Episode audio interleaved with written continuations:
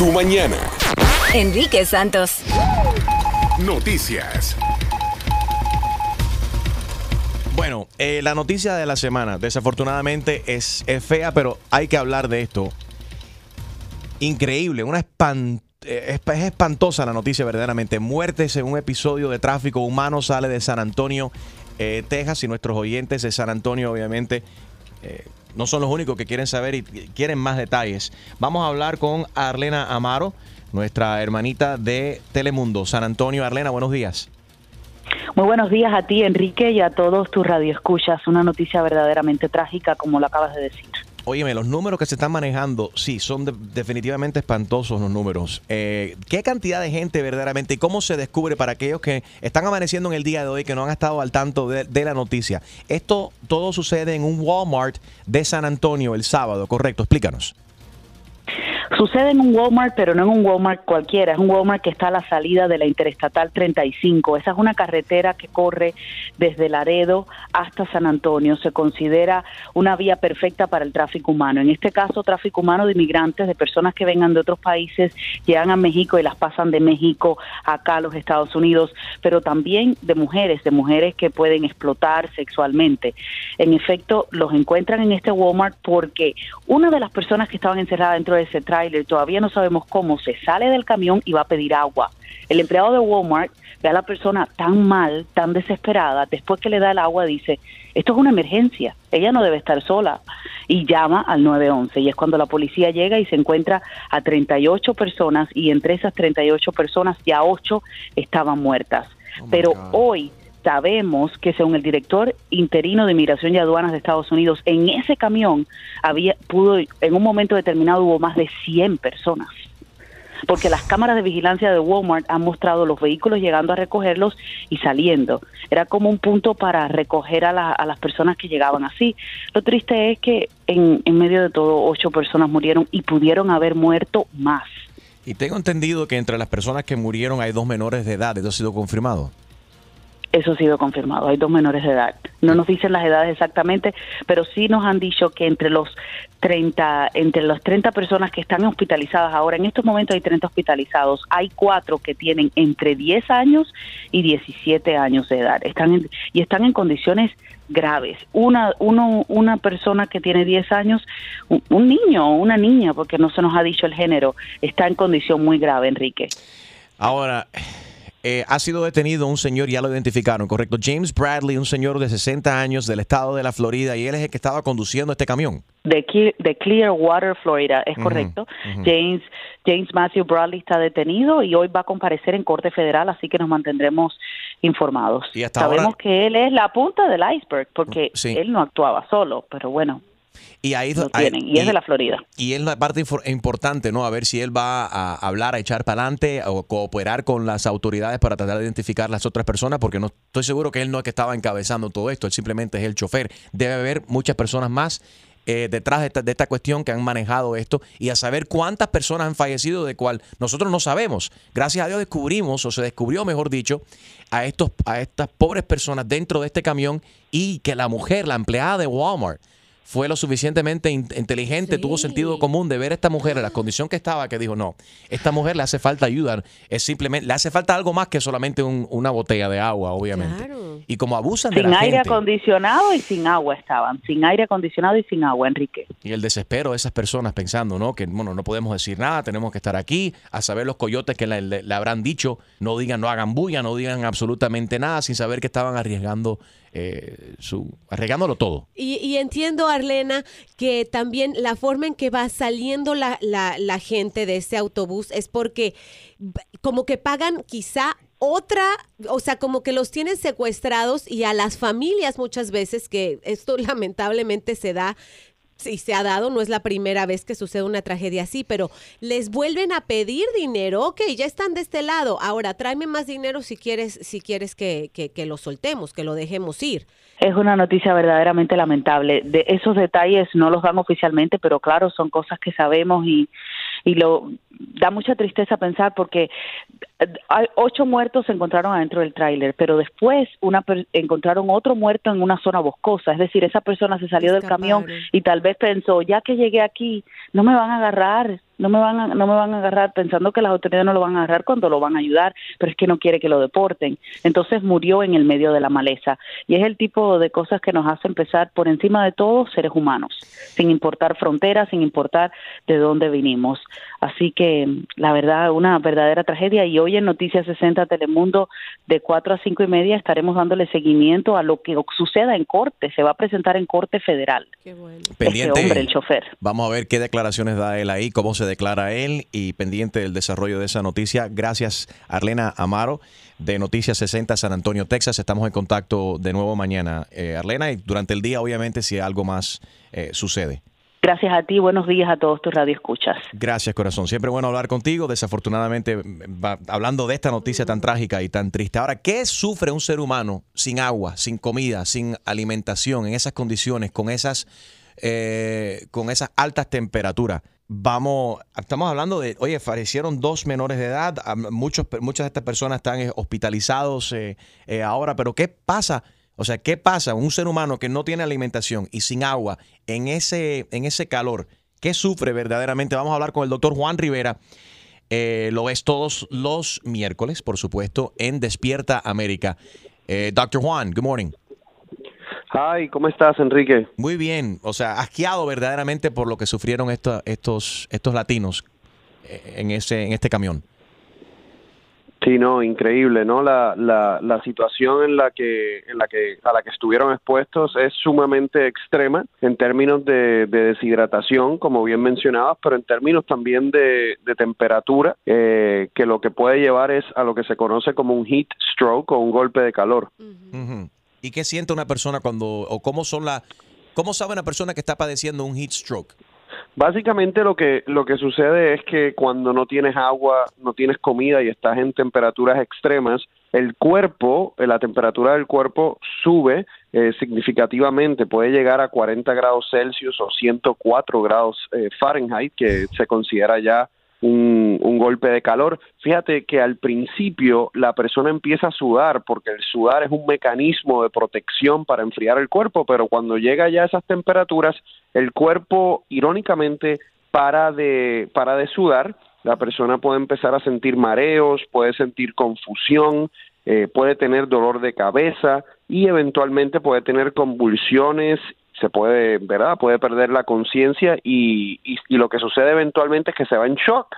O sea, la, presión sanguínea baja significativamente y eso es lo que hace que, la persona muera. Qué cosa más horrible. En una, cualquier muerte fea, obviamente. ¿Sufre la persona que muere así de esta manera? Claro, o sea, sufre porque obviamente va eh, el, el cuerpo, ¿no? Va pasando por estos, eh, por estas etapas, ¿no? Que cada una es peor y, y, en cada una el paciente se vuelve eh, pues más sintomático o la persona se vuelve más sintomática. Aquí básicamente eh, a, las personas que logran ir al hospital, lo más importante es eh, líquidos intravenosos, que se les dan líquidos intravenosos para restaurar el, ¿verdad? El, el, fluido en su cuerpo y también bajar la temperatura. Muchas veces estos, estas personas tú las ves en las salas de emergencia y le ponen hielo en, debajo de los brazos o en la ingle, eh, que son áreas donde puedes lograr bajar la temperatura eh, lo antes posible. Gina. Yo tengo una pregunta. ¿Cuántas, ¿En cuántas horas una persona puede fallecer? Porque no sabemos cuántas horas llevaba ese tráiler allá afuera. Para los que nos están sintonizando, estamos hablando de este tráiler en San Antonio, en un, en un estacionamiento de un Walmart, en donde había casi 30 personas, nueve fallecieron. Eh, no sabemos en, entre ellos dos dos menores de edad dos menores de edad cuántas horas les le toma a, un ser humano para fallecer por un heat stroke pues, pues mira, todo depende básicamente de la condición de base de, esa persona y también de quién es la persona. Por ejemplo, en los menores de edad, pues eh, en los extremos de edad, tanto los más pequeñitos como los, los que ya tengan mayores de 65 años, digamos, pues eh, tienen una tienen más propensidad a que el cuerpo pues no tolere esos esos extremos en temperatura y esos extremos de deshidratación. Y puede ser en cuestión de, de horas. Es difícil decirte exactamente si son cuatro horas cinco horas o diez horas porque el cuerpo humano pues eh, es distinto en cada persona y resiste eh, verdad condiciones distintas. Pero es en cuestión te puedo decir que es en cuestión de horas. No estamos hablando de de 12 horas un día. Alguien puede en, en 3, 4 horas ya puede puede sufrir eh, de esa condición, especialmente si, si la temperatura es extrema y ya de por sí no estaban comiendo, no estaban tomando agua, o sea, estaban más vulnerables. Él es el doctor Juan Rivera en las redes sociales, drjuanjr, arroba drjuanjr. Muchas gracias, doctor Juan. Bueno, que pasen buen día. Igualmente, mi hermano. Bueno, si usted o alguien que conoce necesita ayuda y e- es víctima o conoces de esta información quizás por, su estatus migratorio, quizás mucha gente no quiere decir absolutamente nada. Hay una línea free, gratuitamente te puedes comunicar a la línea nacional contra la trata de personas las 24 horas al día, 7 días de la semana al 1 888 373 7888 1888 373 7888. Vamos a poner toda esta información en enriquesantos.com también. There's always 911, which is the fastest way. And it's exactly how these people, lo que se salvaron, las 20 personas más, gracias a que esta mujer del Walmart, la empleada, dijo, no, a esta mujer le hace falta más que una botella de agua. Déjame llamar a las autoridades porque hay algo extraño aquí. Y le salvó la vida verdaderamente a estas otras personas. Eh, para reportar un posible caso de trata de personas, ya sea el tráfico humano por motivos de, de- porque usa mucha gente desafortunadamente para el tráfico sexual, eh, el abuso de personas y demás, te puedes comunicar a la línea nacional de nuevo, 1 373 7888 Yo quiero hablar contigo, llámanos. ¿Hay algún coyote que se aprovechó de ti o de tu familia? Ya si llegaste en balsa, si llegaste atravesando un río, o si conoces un familiar que lo hizo, eh, o en un camión, o si fue víctima de estos coyotes, como dice Gina, de que de repente te cobran un dinero, te dicen, te vamos a traer este familiar, ¿no? Y es tanto. Y de repente te llama para amenazarte y decirte, no, te vamos a cobrar el doble y o tanto tienes que pagar adicional ahora y si no, tú no vuelves a ver a tu familiar. 1888 Yes Enrique, 1888 937 3674 Julio. Enrique, ra- eh, disculpa porque me estoy riendo. ¿Qué me dice del coyote la semana pasada que dejó a la muchacha a mitad brincando el muro y la dejó ahí porque la, lo- la inmigración venía? Pasa mucho. Óyeme, eh, es horrible. Y ese estás hablando de, de la, de la, una vida humana. Y que se trata así tan como si nada. Y oye, en un momento dado en ese camión, se- en ese contenedor, se piensa que habían como cientos y pico de personas. O sea que los demás se escaparon o habrán muerto. Los habrán tirado en algún en un lugar y van a aparecer de nuevo. I don't know. Llámanos 1844 yes Enrique 1844 937 3674. Vamos a hablar también con eh, la abogada de inmigración Maribel Pizá. Tenemos contacto con ella. Maribel, ¿cómo estás, abogada? Muy bien, gracias, Enrique. Muy buenos días. Buenos días. Una persona que entra así de esta manera, ¿qué, o sea, ¿qué, ¿qué piensas tú que pueda suceder a estas otras 20 personas que están hospitalizadas ahora recuperándose? Lo más probable van a ser deportadas de nuevo a su país, ¿no? Sí, pero usualmente lo que hacen para convictar, you know, convict el, el coyote. En este, en este caso es el señor James Bradley, un señor que ha sido identificado de Clearwater, Florida. Tiene 60 años y él es el que estaba conduciendo este camión cuando llega la policía. Exacto, y estamos hablando de, la de todo federal. Esto va a una corte federal. Ok. La- lo, lo que podemos hablar, las investigaciones federales tienen muchos recursos. Entonces ellos, como tienen muchos recursos, hacen las investigaciones al fondo. Entonces ellos usan a esos a esas personas que tienen ahorita en la frontera como los testigos y, y ellos no quieren nada más que, que llevar al cabo al que estaba manejando. Ellos quieren saber mucho más. Ellos quieren saber quién era el que le estaba pagando al, al camionero. Entonces aquí empiezan las investigaciones. Estas personas que los 20 que han sobrevivido pueden, pueden estar en los Estados Unidos hasta dos o tres años, mientras que estas investi- investigaciones están pasando, eventualmente los sueltan y hasta le dan un permiso de trabajo, porque ellos van a ser witnesses, lo usan como testigos. Interesante. Entonces tienen, o sea, se pueden acoger a esa cuestión de que como son testigos, fueron víctimas de esta cuestión, el- el- los Estados Unidos puede ser que le- les dé permiso de trabajo y los dejan quedarse aquí. Sí, ahora para obtener una residencia, llegar más allá a legalizar sus documentos en los Estados Unidos, sí necesitas un abogado de inmigración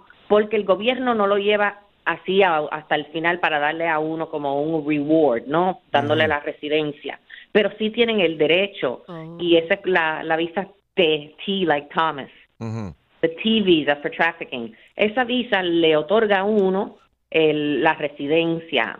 Entonces tengo, he visto muchos casos. Yo misma he tenido casos que vienen a verme de- mm, que están bajo un caso federal, son testigos contra el coyote o algo similar. Entonces nosotros hacemos los trámites para asegurarnos que ellos el día de mañana puedan legalizarse.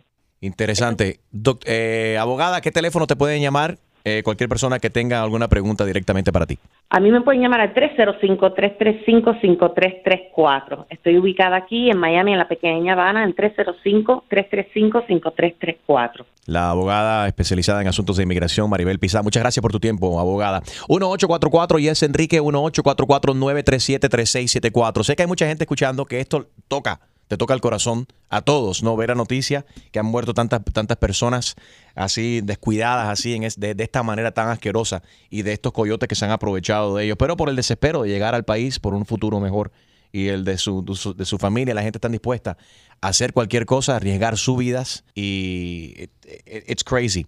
Quiero que tú compartas tu historia con nosotros, 1844 y es Enrique.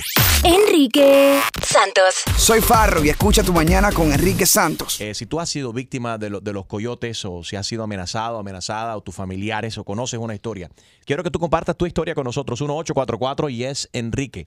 Anónimo está en línea. ¿Cómo estás, Anónimo? Eh, nada, que a nosotros nos pasó una situación similar en la, en la loma de la miel. Un coyote que cuando llegamos quería eh, hacer una extorsión de más y por suerte no, nos miramos el grupo y pudimos salir bien de eso, ¿entiendes? Le fuimos para arriba a él y, y casi como que lo matamos porque no, que nos sacaron armas y todo. ¿Y qué, eh, qué- pero qué fue lo que causó eso en ese momento? ¿Qué querían ellos más adicional? ¿Cómo fue la cuestión y por qué ustedes... Quitarle todas las pertenencias a todas las personas. Fue un, un robo entonces. Exactamente. Si no le daban todo, él no iba a subir la loma, la miel, y lo iba a dejar botado. Y si no, entonces dijimos, bueno, bro, lo buscamos solo, tranquilo, el camino. Entonces cogió y sacó un arma. Y todo el mundo nos miramos y dijo, bueno, si sacas un arma vas a tener que usarla para todo el mundo. ¿Cuántos años tenías tú cuando sucedió esto? 20, eh, 36. 36 años. Increíble. Sí. Pero, tú sabes, se veían muchas muchas cosas en esa loma, se vieron, ahí hay muchas personas enterradas. Qué cosa más muchos horrible. cubanos enterrados. En la Loma de la Miel, en Panamá, demasiado cubano enterrado. Vas a ver las tumbas y las cruces. Personas que han matado, que han violado. Niños muertos ahí. Ahora estás aquí en los Estados Unidos. ¿Tu estatus estás legal? Sí, gracias a Dios, sí. ¿Qué le dirías a, a una persona que está, suponiendo que alguien esté escuchando ahora mismo, que está considerando hacer eso mismo que tú hiciste? Que no lo haga, que es bien fuerte lo que va a pasar, ¿entiendes? Eh, si tiene una mujer, que evite venir con una mujer, porque los coyotes violan mucho a las mujeres. Si tiene niños, que no lo meten en una travesía de ese tipo, porque acaban con ellos, ¿entiendes? Qué cosa más fuerte. Anónimo, muchas gracias por compartir eso con nosotros. 1844 y es Enrique, 1844-937-3674. Iván está en línea. Buenos días, Iván. Buenos días, ¿cómo estamos? Todo bien, hermano. Cuéntanos. En el 2006 hay un reporte de 395 inmigrantes adentro de un camión, de un tráiler en la Ciudad de México. Gracias a Dios yo soy uno de los niños que sobrevivió a esa escena. Wow. Ahora en día tengo 26 años, gracias a Dios, porque pude convertir en residente de Estados Unidos. Yo venía con mi mamá y dos sobrinos más en el camino. Y yo les puedo decir que estos tráileres benditos, hay un sistema que le llaman el sistema de clavado. En otras partes, cuando hay tanta gente atrás de un camión, hacen ellos un- una compuerta abajo de las llantas y meten ahí gente acostada, si son niños pequeños y uno se puede ir como hincados o inclinados, ahí lo meten ellos a uno. Y esa es la única parte donde hay hoyos que entra aire, obviamente a la velocidad que ve el camión entra aire, pero si tú vas arriba no hay ningún tipo de, de aire acondicionado. Nosotros nos salvamos porque en la Ciudad de México, conforme el peso del camión en una vuelta, el camión se quebró en dos. El chasis de un camión se quebró en dos. Imagínate el peso y cuánta gente íbamos ahí. Y, pero Eh. cuando el, el camión iba a toda velocidad, o estaba andando, cuando se partió. Estaba, se partió. Se Así accidentó. mismo, él iba, se accidentó. El camión iba dando la vuelta y conforme el peso de la gente que llevaba atrás, el camión se quebró. Como que tú miras una varilla y la varilla está pandeada. Así mismo quedó el camión. De una manera u otra nos salimos. el- la persona que iba manejando, que era un gringo, porque todo el tiempo platicaba en inglés por la radio, eh, se desfugó, se, se escamó. Es cierto que ahora en día nos apuntan el dedo y nos dicen que nosotros venimos acá a quitarles trabajos, que venimos acá, que somos inmigrantes, que somos lo peor, que somos una escoria. Pero al fin del día, nosotros todo lo que buscamos es un mejor futuro. Yo te puedo decir de que este eh, miem- miem- miembredad, este cartel, por así decirse, muchas veces decimos que somos los, los mexicanos que nos están corriendo, pero al fin del día son los americanos. Eh, a nosotros, por lo menos, nos trajeron todo el tiempo desde Honduras, Guatemala, El Salvador, por, por carros, ¿qué te puedo contar? Suburban, ya hoy en aquel entonces, y era un viaje normal de cuatro o seis personas, una persona americana, te traían de un, de un país al otro sin ningún problema. Cuando llegabas ya a la Ciudad de México, te metían a todo el mundo en un camión, si cabían 300, nos íbamos 300, si cabían 400, 400, y así es como te metían hasta, hasta Houston, Texas. Iván, ¿cuántos años tenías cuando sucedió esto, cuando estabas a bordo de ese camión? Tenía nueve años. Nueve años. Increíble. Gracias por compartir eso con nosotros, hermano. Tremendo Gracias a ustedes testimonio. por escucharnos. Yes. Eh, hay muchas historias. 1844 y es Enrique 1844-937-3674. Anthony, buenos días. Eh, hola Enrique, ¿cómo están? Muy bien, hermano. Cuéntanos. Eh, mira, yo, bueno, primero que todo, eh, paz y resignación para la familia que perdieron sus familiares ahí. Yo quería comentar, eh, hace como hace nueve años, cuando yo tenía 14 años, yo pasé por lo mismo. Eh, bueno, básicamente el 90% de toda la gente que migra para acá a Estados Unidos pasa, tiene que pasar por un proceso así. Yo en México eh, estuve 30 horas, éramos 200 personas las que nos metieron en un tráiler así y, y créeme, estar sin comida, sin agua, tú te bajas de ahí que no te puedes ni parar. Pero es, es un proceso, te digo, a todo, básicamente todo el que cruza ilegalmente tiene que pasar por, por eso, porque es la única manera que ellos cruzan bastante gente y es, y es muy fácil para ellos. ¿Qué frontera Sí. usaron? ¿Qué, fro- qué frontera usaron para, para pasar de México a Estados Unidos? Y no es que, como vemos en las películas, porque muchas veces es lo único que se nos viene a la, a la mente, los policías, los judiciales piden abrir el, el tráiler muchas veces. Ustedes no les advirtieron como que, ok, vamos a pasar por la frontera, esto es lo que tienen que hacer. Eh, bueno, eh, el proceso, el, el- donde yo estuve dentro del tráiler fue de Puebla hasta Guadalajara. Y muchas veces nos detuvieron los retenes, pero como ellos, cuando tú abres la, la, las puertas de atrás del tráiler, ellos traían paja, comida para vacas y nosotros nosotros estábamos atrás, entonces básicamente no, no, no se dan cuenta.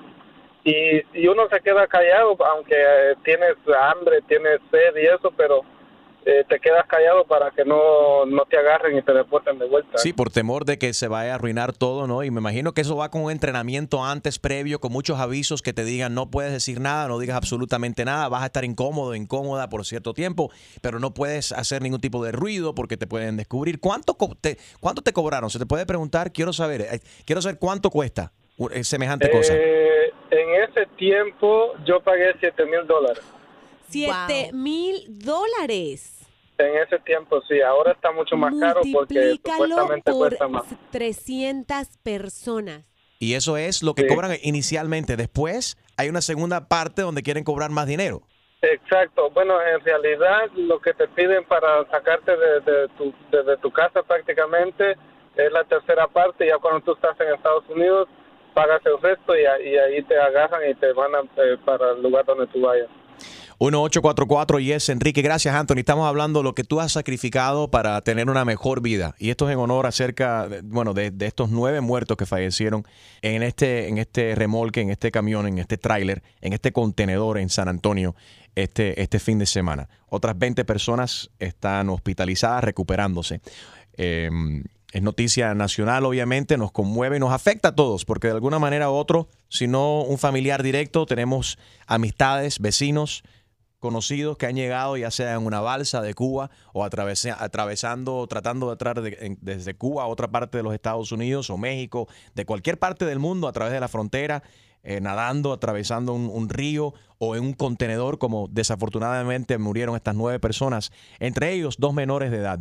Mike está en línea. Buenos días, Mike. Enriquito, muy buenos días. ¿Cómo estás, viejo? Un abrazo y felicidades. Es un programa de... Buenos días. Mira, escuchando a todas las experiencias que ha vivido esta gente, me doy cuenta yo que hay muchos que estamos dentro del país que no agradecemos ni Yeah. somos justos con este hermoso país. Para todo el sacrificio que esta gente pasa. Yo pienso que hay que forzar la ley más dura con estos coyotes. Cero tolerancia y esta vaina se acaba. Porque esta gente es la que recoge la, el alimento que nosotros digerimos.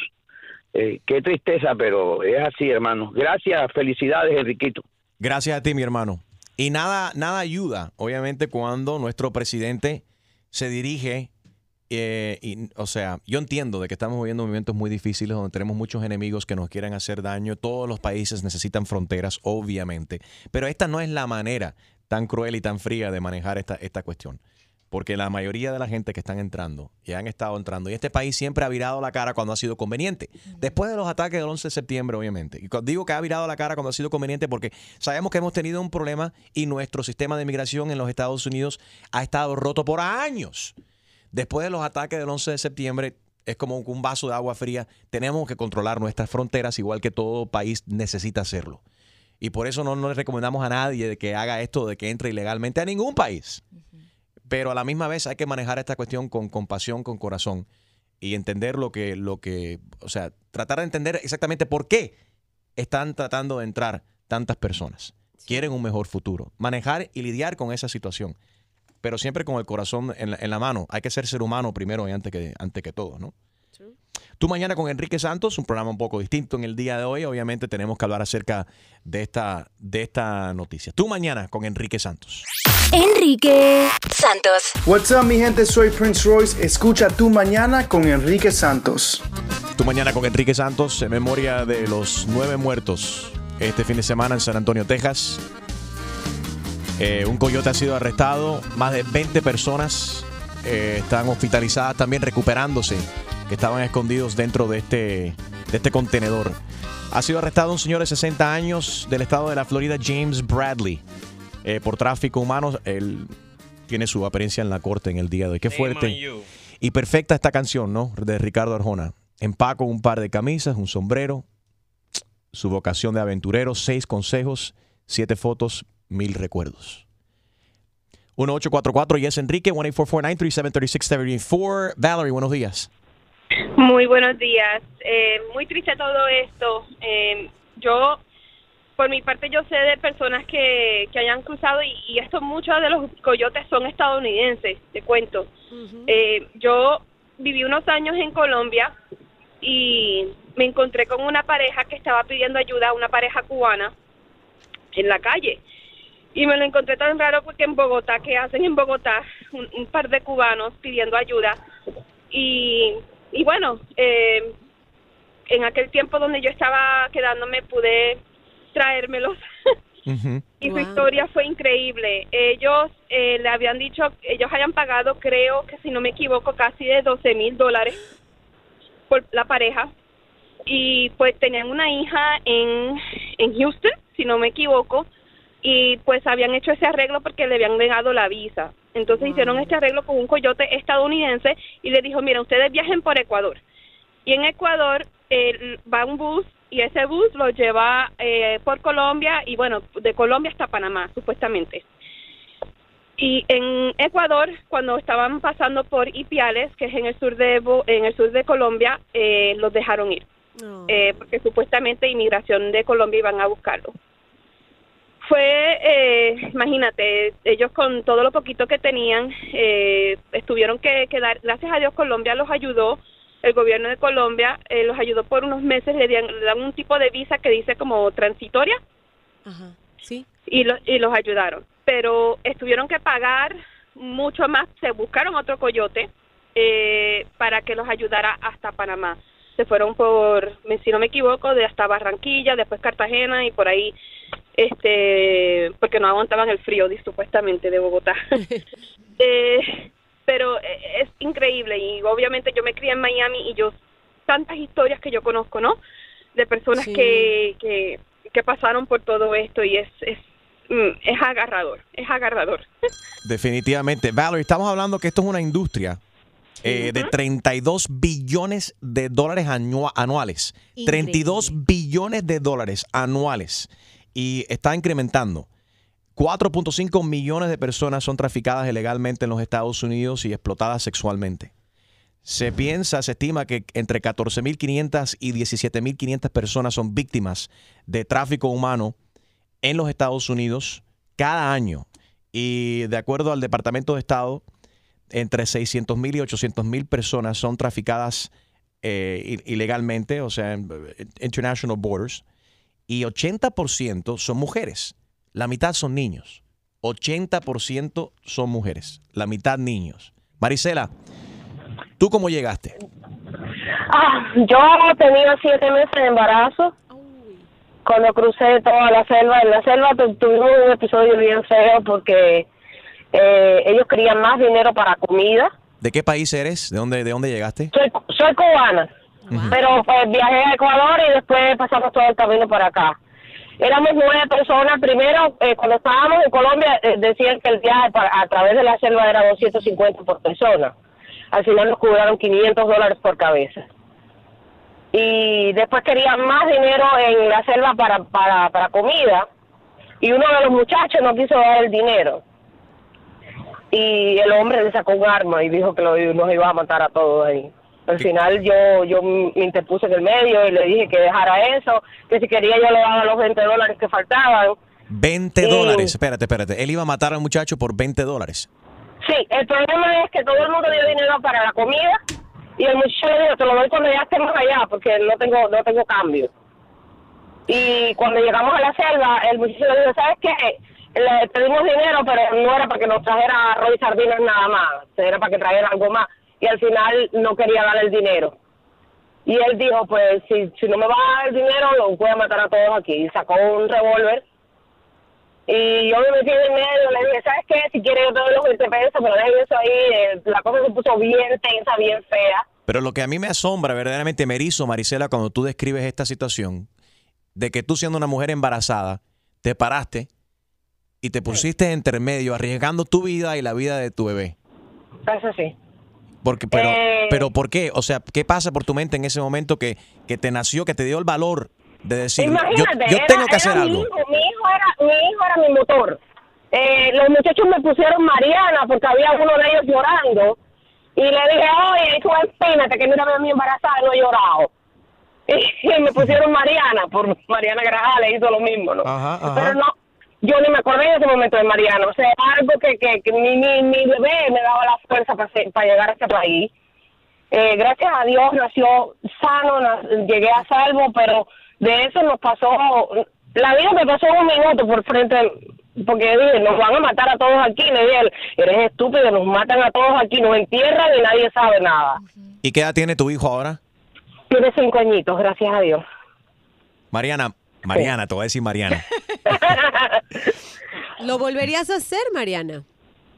Si, si, si no hubieran quitado la ley y lo tuviera que hacer, estuviera embarazada de nuevo, sí lo hubiera hecho. Sí, sí lo hiciera de nuevo. Sinceramente sé que es peligroso, pasé por muchas, muchos lugares malísimos. Eh, miedo no te digo que sentí porque era una cosa más rara que el miedo, era una, una decisión de llegar increíble.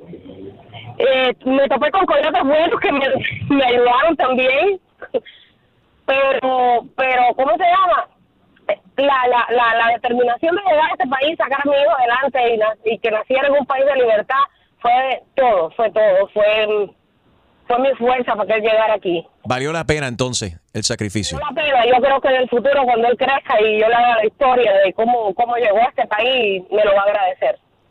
Gracias por compartir eso con nosotros. Vamos a seguir esta noticia muy de cerca, a ver qué dice este hombre también cuando eh, se aparezca hoy frente al juez James Bradley, el hombre de 60 años aquí del estado de la Florida, Clearwater, Florida. El señor arrestado en San Antonio, Texas, eh, que estaba manejando este, este camión, ¿no? Con el contenedor donde murieron nueve personas, casi 20 personas más que están hospitalizadas, que estaban dentro del contenedor también. En San Antonio, Texas, un tráfico sin precedentes de tráfico humano. Recuerda que si tú conoces algún tipo de caso de abuso, obviamente es algo ilegal, eh, pero te puedes comunicar con la línea nacional de Human Trafficking, de Human Trafficking Hotline de los Estados Unidos, el 1 373 7888 1 373 7888 y vamos a seguir muy de cerca esta noticia y que en paz descanse esas nueve personas. Y a saber cuántos más, porque en un momento dado se, se está hablando de que posiblemente habían como 100 personas dentro de ese, ese contenedor. Enrique Santos. ¿Qué tal amigos? Soy Ricky Martin. Estás escuchando Tu Mañana con Enrique Santos.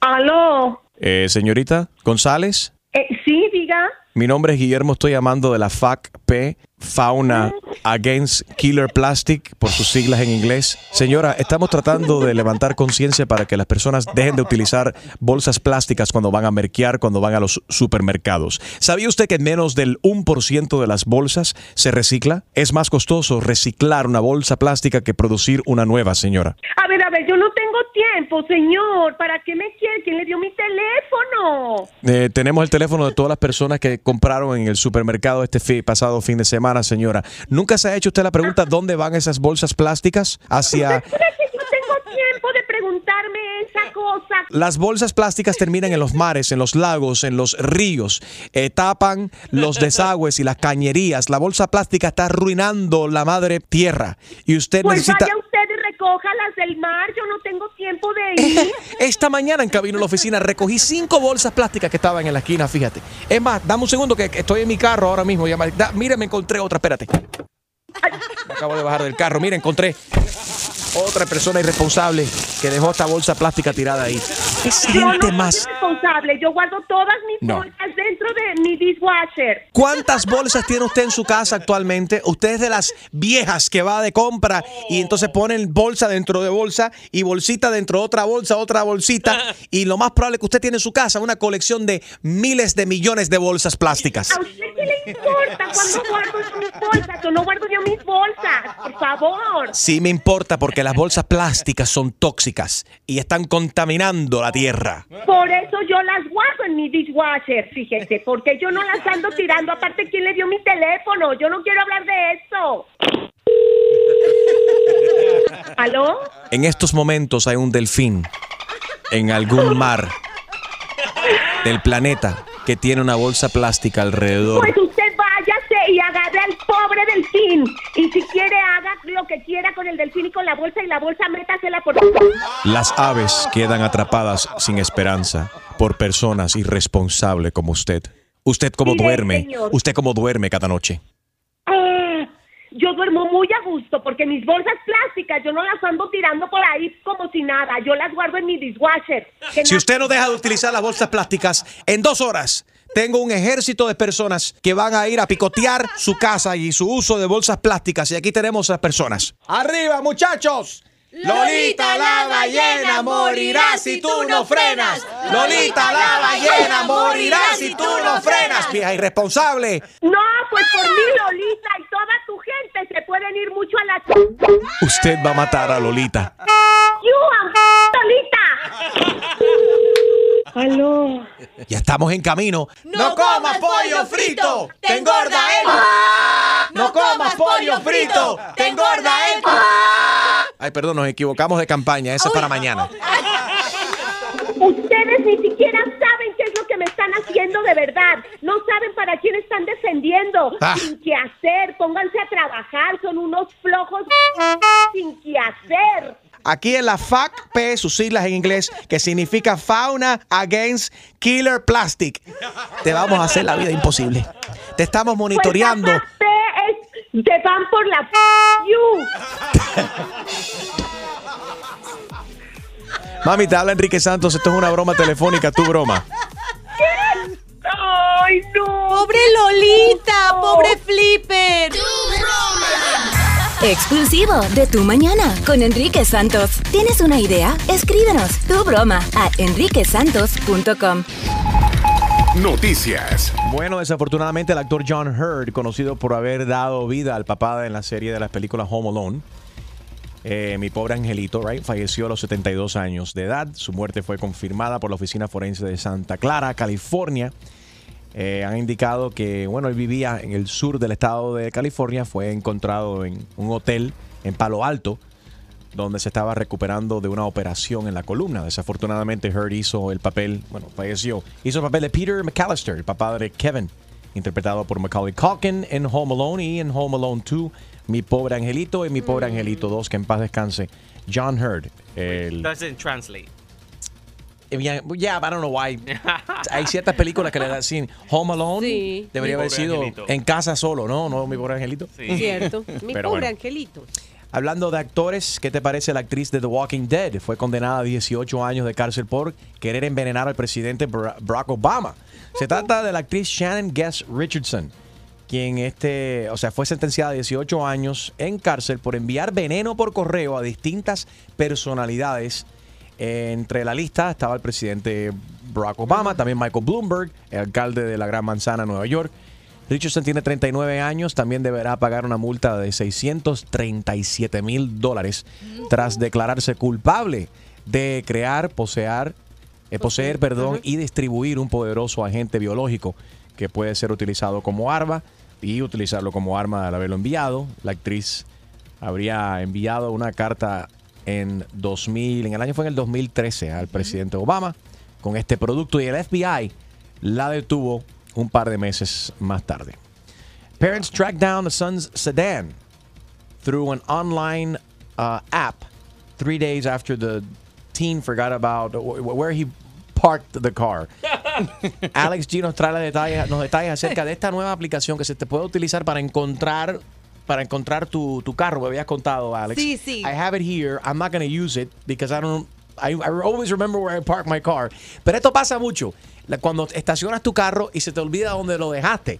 En los, los tiempos de antes, cuando los carros todavía tenían antenas, la- las señoras mayores utilizaban una bolita de, de tenis, la verde, y la ponían ahí para saber dónde estacioné mi carro. Míralo ahí, está el carro. Sí, pero imagínate, los padres de este adolescente recurrieron a Craigslist porque el, el muchacho de 19 años, después de haber ido a un concierto, parqueó su auto en un garaje en Nueva York.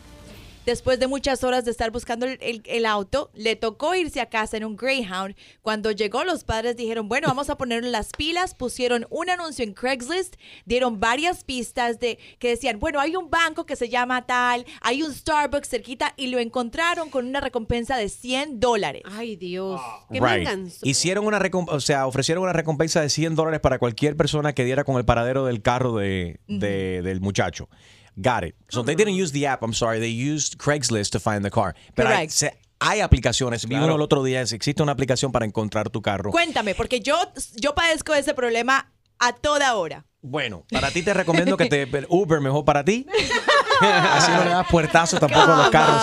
A ver, llámanos y cuéntanos tu horror story cuando estacionaste tu carro y no te acuerdas dónde lo estacionaste. Llámanos. 1844 y es Enrique 1-844-937-3674 o alguna chusmería que has visto cómo la gente hacen para que su carro se destaque. Para que no se pierda en el mall. Llámanos 1-844 y es Enrique 1-844-937-3674. Bueno, celebró su cumpleaños número 48. Jennifer López, ¿cómo lo hizo, Ale? Bueno, eh, fue, Gina? fue en realidad un, un cumpleaños doble porque A-Rod cumple años ¿Verdad el que 27. sí? Él también. Y la verdad es que la pareja lucía espectacular. El vestido de ella era gritando, mírenme lo bien que estoy, casi a los 50 Sí, pero- y luzco espectacular. Pero perdóname, el pezón de ella en una de las fotos salió y dijo, y gritó, aquí estoy, mírame, aquí estoy. Hello. No, pero qué cuerpazo. Yo creo que el único que se podría quejar de eso eres tú, Enrique. Yo creo que todos los demás hombres dijeron, gracias, Jennifer". Yo no me quejé, se vio espectacular. Incluso en una foto de la portada de, Ni- de Ni, tú, de Ni Tú Ni Yo con gente de zona, en un comentario cuando yo subí la portada, alguien puso una mujer, una envidiosa puso, esas no son las piernas de Jennifer. Jennifer, deja de abusar del Photoshop. Caballero, Jennifer López ha perdido un montón de peso, hace ejercicio casi todos los días, se ve eh, fabulosa. Está dura. Oye, y otra cosa que les tengo que decir rapidito, casi que de última hora.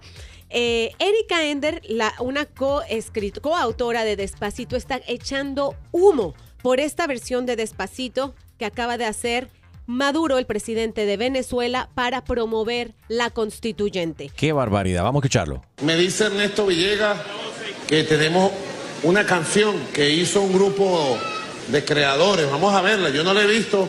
Vamos a ver si pasa la prueba también para viralizarla. ¿La quieren ver? Viralizarlo. Ah, ah, solo es audio, yo creía que era un video. Vamos a ver qué audio es. Adelante. por la unión y la paz de nuestro país. La constituyente va. Ejerce tu voto. Hey, querido hermano, aquí estoy cantándote. Ay Dios. Tengo un gran mensaje para ti. Es el llamado a la constituyente que solo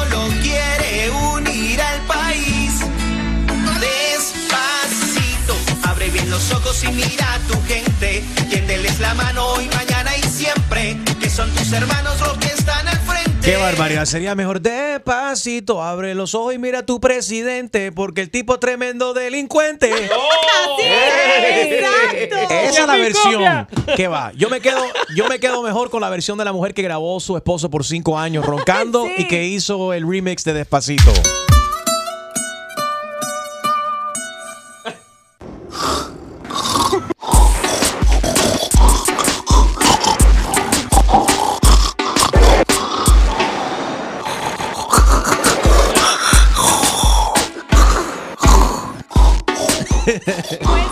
Erika Ender está echando flamas en sus redes sociales diciendo yo no apruebo que se use mi canción para estos para este uso que quiere eh, Maduro. Crazy. Enrique Santos. Aquí está mi gente, soy J Balvin. Estar aquí en sintonía en Tu Mañana con Enrique Santos. Let's go, J Balvin. En tu, tu mañana. Llama. Llama 1-844-937-3674. Y opina de lo que viene. Bueno, vamos a hablar de esa vez que se te perdió tu carro o la chusmería que has visto que la- hace la gente para no perder el carro y poder identificar su coche en el parking, obviamente, después. Esto pasa mucho, me ha pasado a mí en el aeropuerto. A veces llego a los aeropuertos, estoy apurado, estaciono el carro, me bajo, no miro si es, qué garaje es, y qué color es, o qué número, qué piso es. Me monto en el avión. Voy a, cuando regreso, un par de días después, voy, voy a buscar mi carro y ya dice, "Ey, no, no sé dónde está el carro. 1844 y es Enrique 1844-937-3674. William, ¿alguna vez se te ha perdido tu carro? Saludos, Enrique, ¿cómo estás? Soy este, fanático de tu radio y eso, escucho todas las mañanas antes de ir al trabajo y bueno, saludos a todos allí. Gracias, Willy. Thank you. Este, mira, mi, mi experiencia fue la primera vez que fui a Disney, ayudar a mi hija. Oh, no. Espérate, Oh, no. espérate, que se te pierda el carro en Disney. Pas- me pasó una vez, fui solo a Disney con mi mamá, nos pasamos un fin de semana, eh, igual, regamos de lo más bien cuando tocó la hora de irse para encontrar ese carro. Yo le sonaba la alarma. Pero es bastante fácil en Disney. It's not. Sí, porque te dan, eh, eh, ¿cómo es? La, un character, una caricatura. O sea, no es un número. Ahora puede ser que te ponga, estás estacionado en Dum, Dumbo. Exacto. ¿Y qué Purple Dumbo o Pink Mickey, I don't know. Entonces, Willy.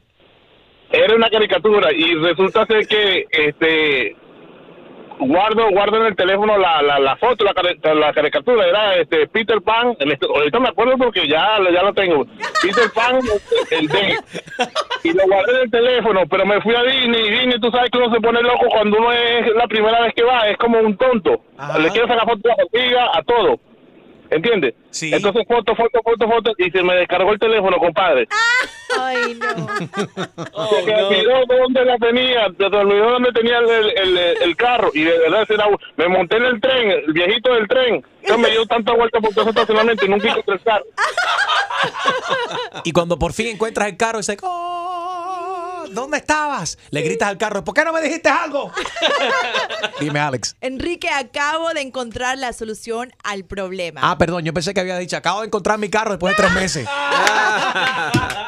Enrique Santos. Hola mi gente, ¿qué tal? Les saluda Héctor Acosta el Torito y estás en Tu Mañana con mi pana Enrique Santos. Sentimiento, Enrique. Tu mañana con Enrique Santos. Bueno, esto nos ha pasado a todos. Estacionamos el carro, entramos a una tienda y se nos olvida dónde, where do we park? ¿Dónde nos estacionamos? Pero hay una gente que hicieron algo muy interesante, utilizaron Craigslist para encontrar un carro perdido. Alex. Hay una aplicación que se llama Find My Car y básicamente tú la enciendes. Cuando te bajas de tu carro, ella recuerda está, es- exactamente dónde está tu carro y lo usas como tipo GPS. Pero a este oyente y a muchas personas nos pasa que se te acaba la pila del celular. Yeah. Y, y- Oh. ¿y qué haces? Ahí sí. Then you're in trouble. Yep. Eso sí. A ver, está eh, Ada. Jaro tenía ese problema en su primer carro, que fue un burro, pero nada más le decía. Yo le chiflaba y A la- regresaba. Jaro chiflaba el burro. "Eh, Aquí estoy, aquí estoy. Ok, eh, Desgraciado. Ada. No, Enriquito, es Ana, Ana, Ana. Hola, Ana, ¿cómo estás, baby? Bien, ¿y tú? Enriquito, mira, a mí se me perdió el carro y entonces, pero me vuelvo loca buscándola. Lo mío no es tan, no es, es más, eh, no está, este, pero a una señora me- un día me dice, yo le digo, ay, ¿qué le pasa? Y me dice, ay, se me perdió mi, mi carro, ¿usted cree que me puede ayudar a buscarlo? Y entonces yo dije, wow, pero ¿cómo le va a ayudar si la que partió fue ella, no yo? Right. Sí, entonces la señora me dice, yo lo parqué por aquí, la, la acompañé dos y tres veces, bueno, hasta que me cansé, yo, yo dije, ay, no, no, yo no estoy para eso, y salí volando, porque la verdad ya no sabía, no, y, me ha- y ha pasado mucha gente que yo veo que está, pierde el carro, pero Yeah. ahora yo estoy más segura. Espérate, yo leí esa noticia. ¿Dónde fue que te dónde fue que pasó eso? En Seattle, Eh, pero ¿en, en En- qué ciudad? en sí en Miami, aquí en Aventura. Ah, sí, es, es una mujer que murió buscando el carro. Ay, Dios mío. O sea, tú la dejaste ahí la vieja murió. Se ríe. Cuídese, besitos. Dice Ana, yo cuelgo por si acaso, no me vaya a buscar un problema. Hasta luego. Lisette, ¿tú, tú- tú siempre te recuerdas cuando estacionas tu carro o se te olvida? No, se me olvida. ¿Y qué haces para cambiar eso? A ver, ¿o qué has hecho? No, me pasó una me pasó una vez Día de las Madres en el International Mall, fui con mi mamá y cuando salimos no encontraba el carro. Le di tres vueltas al International Mall y le decía, mami, es un carro rojo. Y ella me decía, mira, ya hay uno rojo. Le, mami, es un Mitsubishi rojo, por favor, no me digas más. Que ves un carro rojo, dime Mitsubishi rojo. Tres veces le di la vuelta y no lo encontré. Crazy. Enrique Santos. Saludos familia, te habla Ziggy Dad, Daddy Yankee y estás escuchando Enrique Santos. You know. Hello. Sí, usted es el coordinador de eventos. Usted hace eventos, coordina Sí. eventos. Me dieron su teléfono. Sí, de pelea, de boxeo, ¿qué pasa? ¿Qué necesita? Ah, bueno. No, ya esta no, pele- ya esta no está peleando más. Ay, Dios mío. Estamos a, ¿No mira. No, es una vieja que trabajaba aquí en la oficina. Eh, la mujer murió. Sí, ella murió, no tiene familia. Solamente los amigos aquí del trabajo y eso. Entonces, Sí. las mujeres están destruidas porque la vieja ha trabajado aquí por como cuarenta y pico de años, una señora ya anciana ya. Lo que yo quiero organizar aquí en la oficina es el velorio. Porque van a ir mucha gente, pero entonces queremos hacer algo divertido para recordar a la vieja. Se van a poner fotos de ella, se va a tocar música, va a haber open bar, viene un par de gente, de- de- ¿sabes? Las mujeres, la vieja esta le gustaban los muchachitos jóvenes y eso, entonces vienen unos strippers sin camisa y van a bailar al lado del ataúd. Entonces, lo que me hace falta es que, que coordine todo eso, los caters con el chef. Ok, ¿y, y cuándo va a ser esto? Esto va a ser domingo, ya el domingo, el velorio es sábado y el domingo entierran la vieja. ¿Cuánto tú me cobras para coordinar, organizar el velorio de la vieja? Pero, pero tú estás loco, yo soy profesional. eh, Yo no, yo no hago Bueno, sí. con una vieja que ella es joven o algo. Te estoy diciendo que la vieja está muerta, ¿cómo? Usted es estúpido. ¿Y quién va a pelear? Nadie. ¿Quién va a pelear? Estúpido eres tú que me estás llamando a mí. Pero nadie, pero ¿quién te ha dicho a ti que alguien va a pelear? Nadie va a pelear. Si la tipa está muerta, no va a pelear. No va ni a hablar, ni, ni, ni pelear, ni. Está muerta. ¿Y, pa- ¿Tú por qué Tú- necesita un promotor? Me dijeron que tú organizabas eventos. Ajá. Entonces yo te estoy llamando para que organices el velorio de esta vieja. ¿Tú no haces este tipo de Pero cosas? No, no, es un evento de boxeo, de pelea, de, de, de- de- de combate. Tú nunca La vieja ya está muerta, ya él murió. Duh. ¿Tú nunca has organizado un velorio? No. Entonces, está por- loco, y soy promotor de pelea. Entonces, ¿por qué no me lo dijiste desde el principio? Y me hiciste gastar dos minutos de mi f- tiempo. Porque la vieja estaba muerta. Vete para la...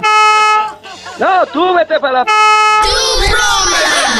Exclusivo de Tu Mañana con Enrique Santos. ¿Tienes una idea? Escríbenos tu broma a enriquesantos.com. All right, bueno, hay un programa de televisión que se llama America's Got Talent. Quizás lo han escuchado. Creo que este es like 12 o 13 season. season. Son 12 años ya de America's Got Talent. Y estamos muy orgullosos de una joven eh, que está participando. Ella tiene 13 años y se llama Angelina Green. Ha sido una de las po- pocas personas que reciben el Golden Buzzer, que básicamente todos los jueces en este show tienen el Golden Buzzer. Le pueden dar la oportunidad a una persona de olvidarse todas las otras audiciones y todos los otros pasos. Van directamente a las semifinales. Did I get that right? That's basically what happens? Or not that, I'm, if it works if I turn your mic on.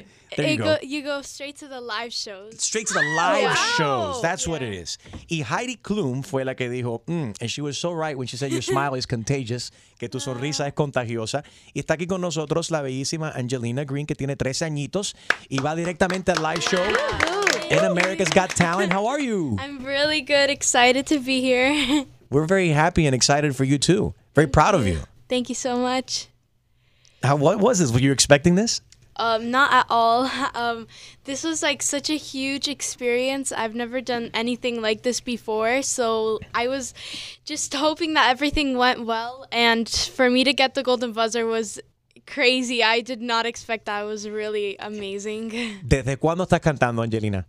Estoy cantando desde que, desde que soy súper chica. Siempre yo canté, por toda mi vida estaba cantando, pero um, cuando tenía nueve años yo empecé a como dedicarme más a la música y esta, es- empecé a como, ¿sabes? Mm, como take singing lessons. Clases. Eh, sí, clases y, y yo empecé a hacer musical theater y shows y ahí empecé mucho em, como empezar a enfocarme en la música y ahí es donde sabía que eso era lo que quería hacer para toda mi vida. Me encanta. ¿Y de quién fue la idea de audicionar entonces y participar en America's Got, Got Talent?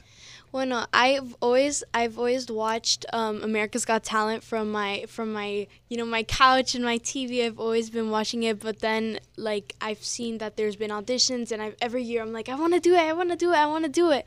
But this year I was really like I had the guts to do it, and I was like I'm gonna do it. That's you had the guts to do it. You did it, and you did very, very good. Thank you so much. And we're very proud of you. Thank you. Y eres producto de, de nuestras escuelas del condado Miami-Dade también. Uh, so you went to John I. Smith Elementary, and now you're currently in South Miami Middle School. yeah.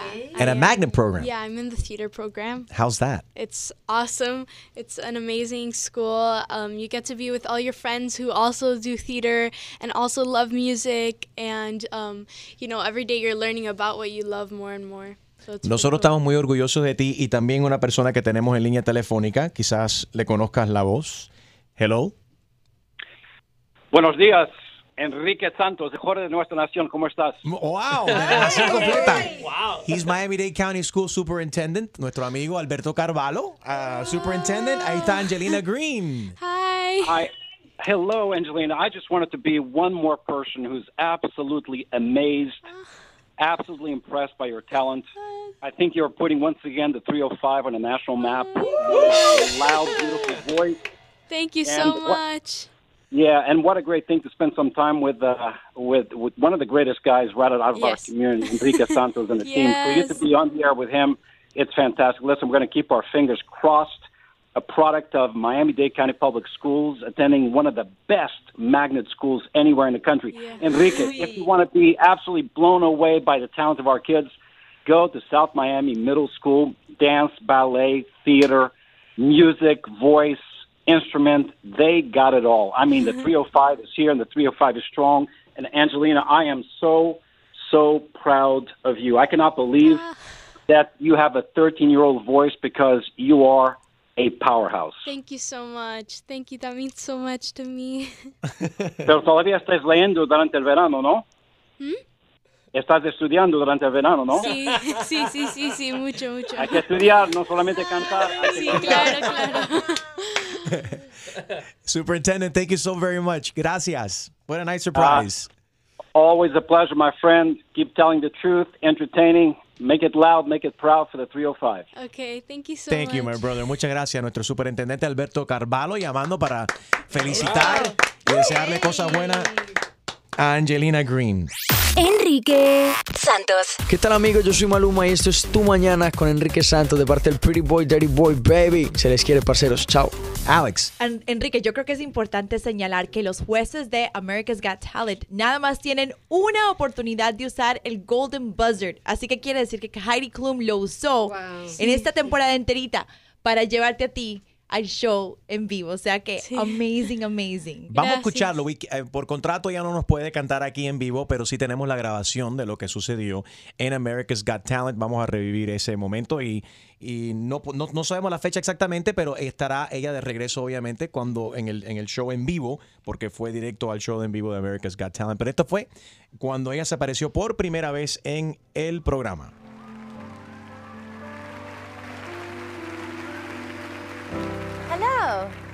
Hi. What is your name? Angelina Green. How old are you? I'm 13 years old. I just turned. Wow. Your smile is infectious. Thank you. She was and I so can right. see where you got it from because I'm looking over there. You have a gorgeous mom standing there in the wing. Hi, mom. Hi. She must be so proud. Are you and your mom close? Very close, like my best friend. Oh, really? That's so nice to hear. So she supports everything you're doing? She's super supportive. And what will you be doing for us today? Well, I've been singing since forever, but I took it seriously when my parents got divorced. And it was really hard for me, and music helped me so much. Now we want to see your act. Good luck. Thank you.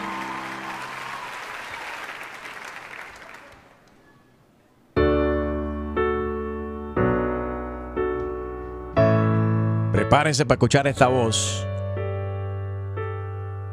Angelina Green. Oh, why you look so sad? Tears are in your eyes. Come on and come to me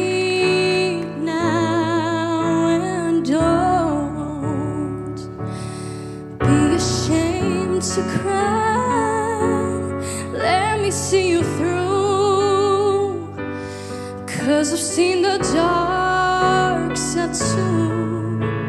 And when the night falls on you, don't know what to do. Nothing you confess will make me love you less. I'll stand by you.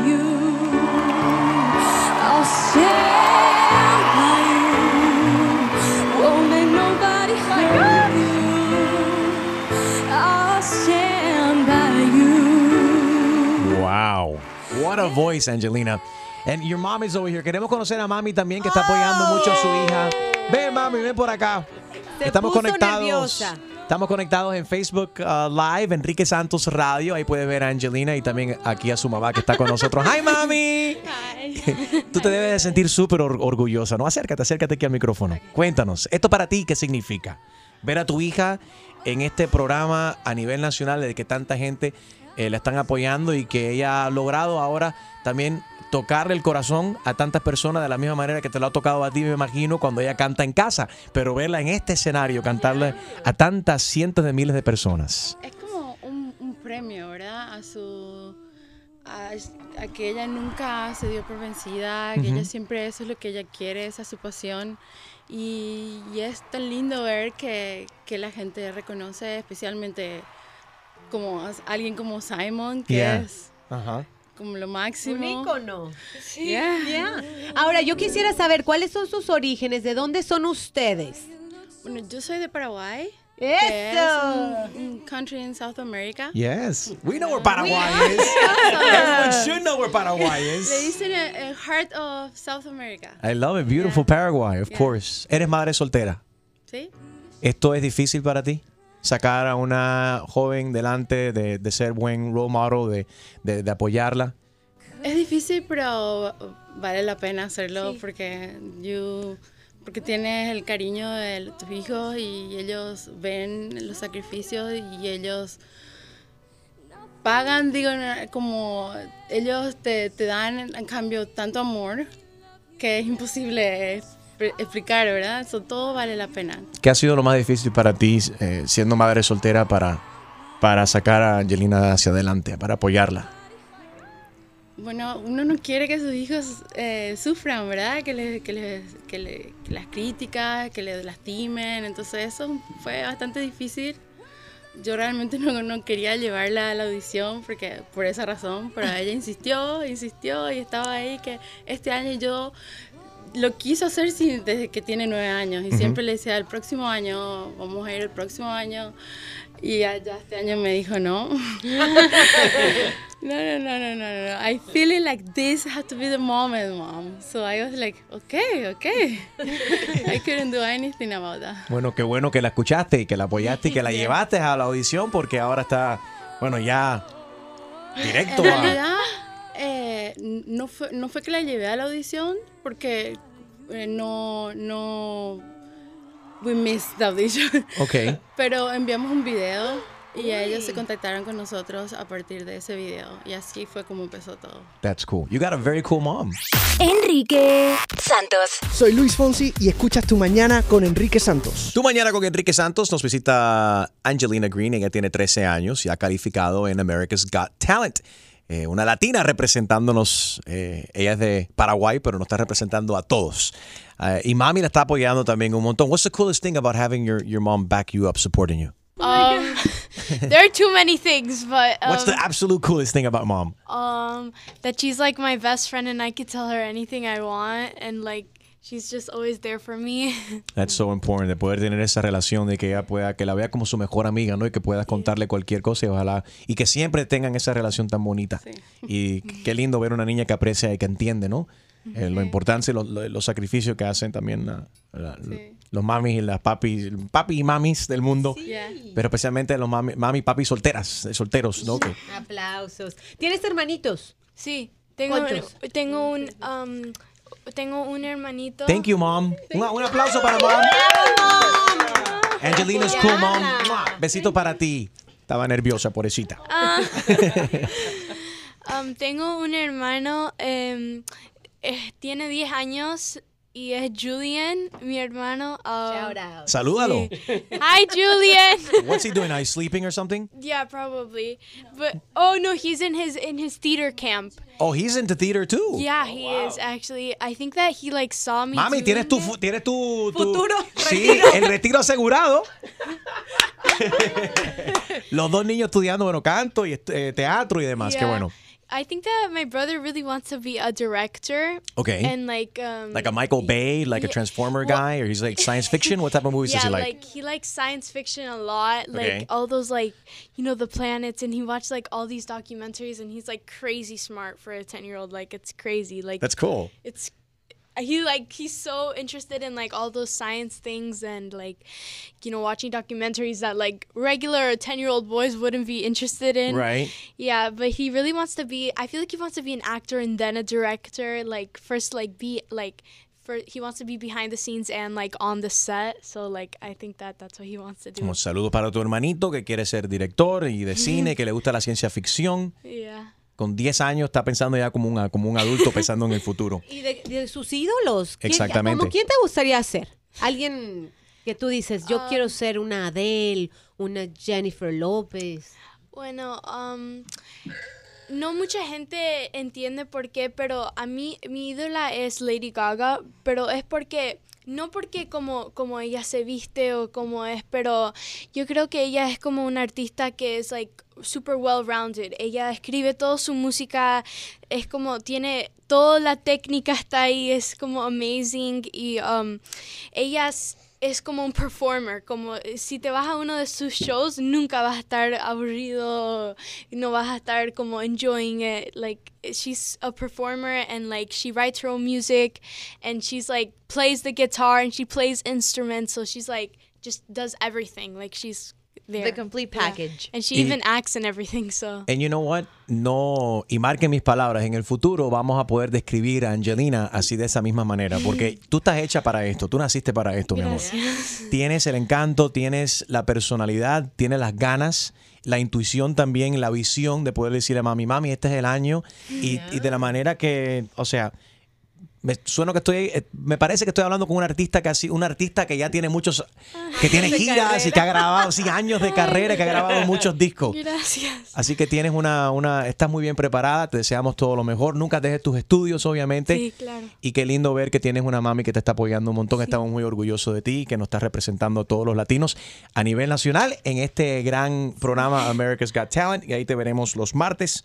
Eso es a las eh, 8 o 7 centro todos los martes a través de NBC. A votar por Angelina Green. Sí. Yes. De ese gran país bello, Paraguay. Besito para mami. Y le estamos buscando novio a mami. No, sí, no. Bueno, si eso cambia, tú me avisas y aquí, te- aquí estamos para ayudar a Enrique todo el mundo. Cupido, Enrique es- es- hace de Cupido.